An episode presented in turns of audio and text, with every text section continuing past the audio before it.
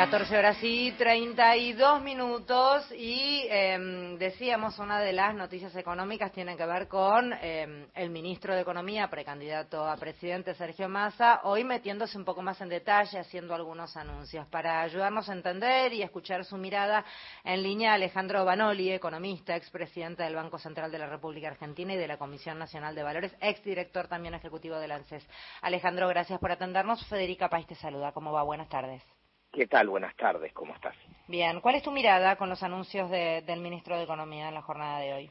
Mira, creo que si uno eh, eh, analiza un poco en perspectiva el, acuerdo con el fondo, ¿no? Que, más allá por ahí de los detalles del, pago que, tiene que ver con el anuncio de hoy, uno lo que puede ver es que eh, dentro del contexto de lo que son acuerdos posibles con el Fondo Monetario, y dada la situación argentina, creo que se logró el mejor acuerdo posible, Federica, ¿no? Porque eh, las pretensiones del fondo era un mayor ajuste eh, de evaluación y eh, creo que las negociaciones se extendieron precisamente porque la Argentina no aceptó estas imposiciones, ¿no? Entonces, hasta acá que hubo no mayor ajuste fiscal, sí un mayor esfuerzo que tiene que ver con adelanto de impuestos a las grandes empresas, y en lugar de devaluación, encarecer algunas importaciones que no tienen que ver con la ganancia familiar.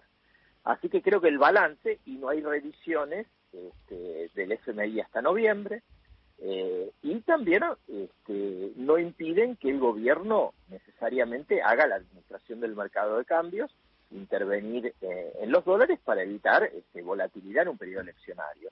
Así que si uno un poco toma en cuenta todas estas variables, y por otro lado le agregamos el hecho de que eh, el gobierno pudo conseguir que este pago al fondo, que va a venir devuelto a mediados de agosto, en lugar de hacerse con reservas en dos semanas tan sensibles como las previas a la paso, se hagan con adelantos de fondos del swap chino y, del, y de la Corporación Andina del Fomento, me parece que eh, en valor eh, es un buen acuerdo. Alejandro Mario Giorgi, ¿cómo va?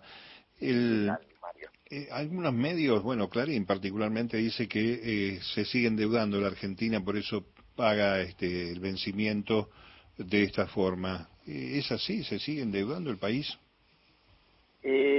a ver, no es verdad. Me resulta muy paradojal que quienes se endeudaron en 50 mil millones de dólares marquen esto, pero digo, más allá de eso, lo cierto es que la Argentina este año, o sea, 2023, está cancelando en forma neta eh, deuda con el FMI, ¿no? O sea, con este acuerdo, básicamente, eh, se van a recibir fondos que tienen que ver con pagos que ya se hicieron en junio, que se van a hacer en julio y en agosto. O sea, no hay un endeudamiento neto. Esto es una falacia. Bueno, pero como en, vale todo parece para este momento electoral, eh, seguramente está siendo utilizado para esmerilar. ¿Qué significa traducido para la presunción de tranquilidad de los argentinos el hecho de que se haya hecho este paso? Siempre es malo lo del fondo, lo dice el propio candidato, pero ¿qué significa para el ciudadano común? No, creo que, a ver, de nuevo, para el ciudadano común yo creo que está la tranquilidad de que se evita debilitar más las reservas en un contexto crítico que hay que decir. A ver, llegamos acá porque el país situación climatológica normal tendría que haber tenido 20 mil millones de dólares más. O sea, obviamente la sequía generó que se perdiera gran parte de la cosecha y esto es la restricción externa que se agudizó este año. Entonces, eh, creo que si esta negociación la hubiera encarado la oposición, vos acá hoy tendrías que hubiera cedido todo lo que el fondo pedía, hubiera tenido una devaluación de más del 100%, con una inflación, inflación en alimentos, hubieras tenido más ajuste, ¿no? Porque los propios candidatos hablan de déficit cero, déficit cero que me hace acordar, y seguramente ustedes lo recordarán, en primer lugar, al de Caballo eh, de 2001, que todos sabemos cómo terminó, y en segundo lugar, el déficit cero de Duhovne en 2018, que también se comprometió a eso al fondo y que generó dos años de recesión, duplicación de la inflación, una crisis. Entonces digo, evidentemente, como dice el ministro, no es agradable acordar con el fondo, no es agradable estar con el fondo. Me parece que en el marco de lo que soberanamente se podía hacer, se obtuvo un acuerdo razonable que va a permitir construir, yo diría, una suerte de puente eh, hasta noviembre, donde creo yo sí que un gobierno con toda la legitimidad popular, que yo espero que sea el oficialismo, se pueda sentar con el fondo y desde un gobierno legitimado por las urnas negociar un programa soberano que nos permita gradualmente ir pagando e irnos sacando al Fondo Monetario de, encima, precisamente para poder crecer, para poder potenciar nuestros recursos, para poder decidir soberanamente cómo creemos que hay que comandar la economía.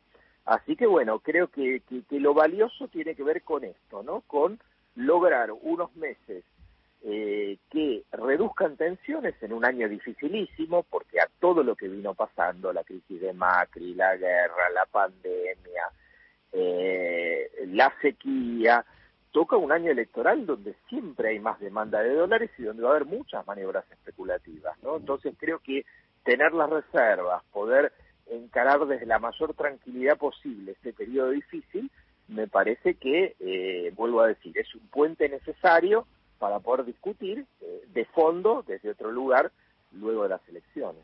Gracias Alejandro por hablar con nosotros. No, gracias a ustedes. Buenas tardes. Buenas tardes. Alejandro Banoli es quien estaba hablando, economista, expresidente del Banco Central de la República Argentina, de la Comisión Nacional de Valores y exdirector ejecutivo de ANSES.